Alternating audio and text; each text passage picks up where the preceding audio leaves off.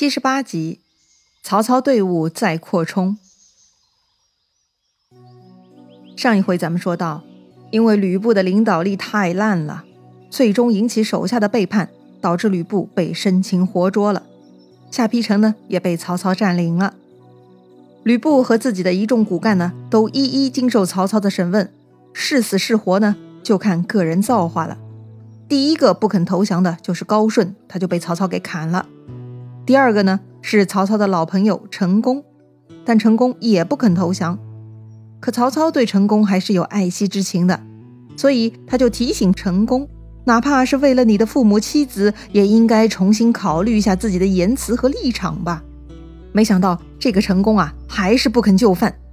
可是他也想保住家人呢，于是陈宫就对曹操说了：“我听说。”以孝治天下者，不会伤害他人亲属；施仁政于天下者，也不会断绝他人的祭祀。我家老母妻子的性命都在曹公你的手里。我既然已经被你抓了，你就动手吧。其他我也没有什么挂念。哇，这个陈宫还是很牛掰呀！到这个时候了，还将了曹操一军。如果曹操杀了成功的家属，那就得顶上恶名啦，那就是不以孝治天下，就算不施仁政啦。这个完全违背当时的主流三观的。当然，成功说的再好，曹操也不会被这几句话给唬住的。曹操呢，是真心有些舍不得杀成功。就算上次曹操在下邳城下发誓要杀掉成功，但到了此刻，曹操还是很想留住成功。但成功超级酷。他说完这些话呢，也不等曹操表态，成功就大义凛然地走下了楼，自己往刑场走去。旁边的人是拉也拉不住他。曹操看到这幅场景呢，居然从自己的座位上站了起来，流着眼泪啊，目送成功的离开。要说曹操跟成功的感情，旁人是无法理解的。而这个耍酷的成功啊，他都没有再回头看一眼啊。当年吕伯奢的事情呢，是他跟曹操决裂的起因。成功在那个时候对曹操死了心，但后来为了陶谦的事情呢，成功又特地找过曹操，想劝说曹操，也算是一次挽回关系的机会。但那一次曹操是吃了火药，根本就不理成功，也没有给成功任何面子。成功是非常记仇的，从那次开始啊，他就恨毒了曹操。遇到吕布以后，成功就留在吕布身边。煽动吕布夺曹操的地盘，挑起了很多吕布和曹操的矛盾。所以呢，如今失败了，高傲的成功是不想再低头了。他对曹操是没有半点感情，头也不回，认赌服输，继续往刀斧手那里走去。他马上要去地下见高顺了。但曹操最后还是又努力了一把，他对旁边的人下令：立刻送公台的老母妻子去许都养老，不得怠慢。怠慢者斩。此言一出呢，曹操就是表明态度了啊，不再计较成功的过去，会善待成功家属。那正常人听到这话呢，一定会回头拜谢曹操的。但是成功就是不一样的老少年，他呀还是闭口不语，直接脑袋一伸就义了。曹操见成功死都不肯低头哈，不但不生气。反而下令给陈宫好好收尸，还赐予棺木，妥善安葬于许都。要说曹操的脾气怎么这么好呢？其实啊，曹操的所有行为呢，也都是半真半假的哈。做到最后呢，其实又是一场秀了。这个曹操呢，又搞了一次完美的领导力演出。毕竟啊，那个时候的曹操呢，实力远不如袁绍，各地的反对分子还没有搞定。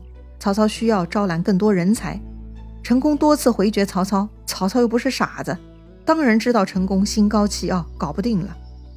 但是借由成功做场秀还是必须的，所以虽然最终成功没有被曹操收服，但旁边的人呢都被曹操的宽大和领导力给折服了。旁边目睹整个过程的众人啊，都唏嘘不已。曹丞相真是豪杰呀，是个好主公啊！那再说吕布哈，他趁着曹操跟陈宫对话之际呢，他就找了个机会跟刘备说了啊：“兄弟啊，如今你是座上客，我是阶下囚，你帮我说句话吧。刘备听吕布这么说呢，就忠厚的点了点头，那吕布也就安心了啊。等曹操处理完成功呢，吕布就主动对曹操说了：“明公啊，吕布之前多有得罪，这回我是真的认输了。从今以后，吕布愿意为明公效力呀。”以后定夺天下就不难了。曹操没有料到吕布居然可以这样伏低作小，有些意外，但也有些动心。毕竟吕布武功高强，可是一把好枪啊。曹操有些小犹豫，就转头问刘备的意见。刘备呢？他会帮吕布说话吗？哼，这个刘备啊，轻描淡写就说了一句话。公不见丁建阳、董卓之事乎？什么意思呀？刘备啊，这就是在提醒曹操，丁原、董卓的事情你还记得吗？吕布是怎么对待他那些主公、他那些义父的？那些事儿你都忘了吗？说白了，吕布就是个忘恩负义的小人。刘备呢，没有亲口说出来，但他用丁原、董卓的前车之鉴来启发曹操。曹操一听，瞬间就明白了刘备的意思。刚刚眼睛里燃起的希望亮光呢，也瞬间转成了冰冷的两道目光。吕布啊，就像被丢进了冷冷的冰窖。看到自己的生机被刘备给破坏了，吕布很愤怒，他瞪着刘备骂他没信用。但是没人理他。曹操下令把吕布拉下去勒死。就在被人拖去刑场的路上啊，这个吕布还在大喊。大儿，你忘记辕门射戟了吗？吕布还在垂死挣扎哈，他还想提醒刘备自己辕门射戟救过刘备。嘿，真的是可笑！辕门射戟表面上是帮助了刘备，但实际上是吕布出于自身利益考虑才做的决定。关键，吕布霸占了徐州和小沛，驱逐刘备，夺走了刘备的所有资产，这么欺负人，还指望人家帮你？那简直就是痴心妄想，他以为所有的人都跟他一样猪头三呢。就在吕布还像个泼妇在那里嚷嚷的时候，有一个人听不下去了，大喊：“吕布匹夫，死就死了，有什么好怕的？”大家循声望去，原来是刀斧手带着张辽来到刑场了。吕布虽然是一世骁勇，但却贪生怕死，此刻呀，形象极其猥琐。而张辽虽是部下，但视死如归，反而显得英雄气概。曹操也不想听吕布聒噪了，直接下令动手。于是这个吕布就被勒死了，而且脑袋也被砍了下来。回顾吕布的一生，哈，最令人印象深刻的有三点：第一，认干爹，他是有奶便是娘的货色，一切呢从自身利益考量，没有忠诚和节操。所以吕布也常被人骂三姓家奴。第二，武艺高强，确实单打独斗呢，这吕布几乎无人能敌。三英战吕布也没能赢过他，可见吕布的武力值了。第三，没脑子。虽然吕布投靠了强人，自己也是武艺高强，但吕布呢始终没有头脑，决策水平啊特别臭，容易被利用，一度被王允利用。后来呢，又被成功陈登摆布。到了下邳呢，他还开始听老婆的。可悲的是啊，他的老婆们都躲在家里，如何判断天下大事呢？那简直是笑话嘛！最后阶段，吕布总算不听别人的啦。结果呢，自己也没啥好主意，还把自己下属的心都给打散了。好吧，虽然杀掉吕布这样一个武功奇才是有些可惜的啊，但也怪他不会做人嘛。只能被人当做恶魔处理了。再说刚才那个骂吕布的张辽哈，曹操突然注意到他，觉得他很脸熟，张辽就笑了：“濮阳城中曾相遇，你忘了吗？”这一段呢是曹操的狼狈历史。曹操当年急吼吼地从徐州撤军，去打抢地盘的吕布哈，但几次对抗，曹操都落了下风。此时张辽居然敢提这段交战。他的胆子也真不小啊，居然敢戳曹操的短处。曹操如今是胜利者呀，倒也不以为然，就笑着对张辽说：“原来你记得。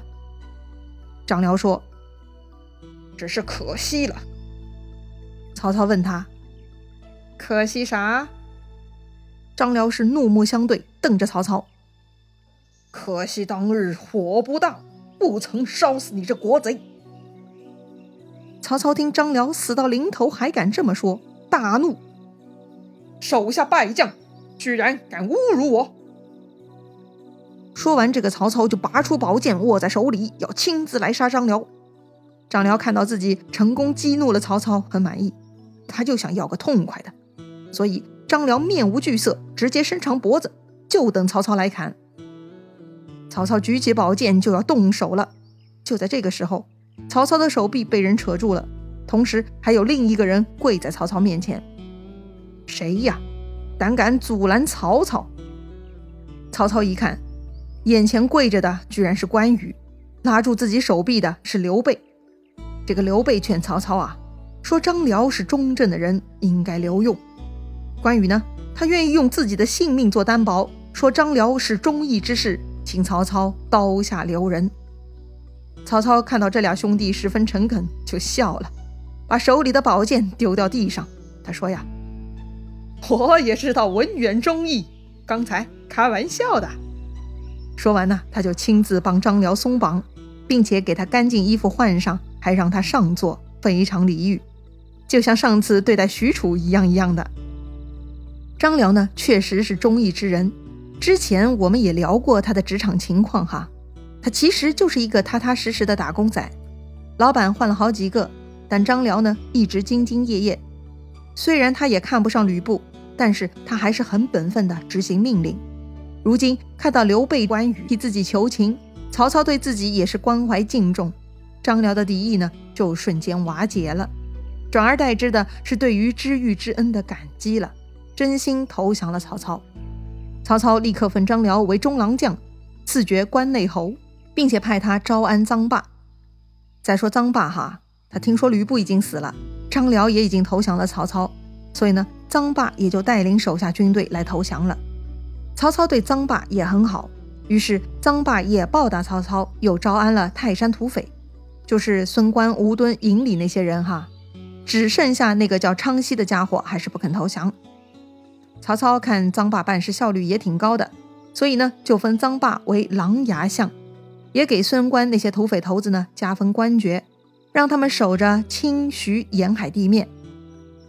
啊，搞定了所有事情，曹操大大犒劳了三军。拔寨班师回许都，但是路过徐州的时候，居然遇到大批百姓跪在路边焚香祷告，祈求曹操留下刘备当徐州牧。于是曹操就对百姓说：“说啥呢？说刘备啊功劳很大，还要回许都见皇上，让皇上亲自封爵，到时候再回徐州。”单纯的百姓们呢信以为真，都向曹操叩谢。那曹操真的会禀告皇帝百姓们的意思吗？曹操还会让刘备领徐州牧吗？咱们下回再聊。如果你喜欢这个节目，记得关注主播哟。咱们明天再见啦！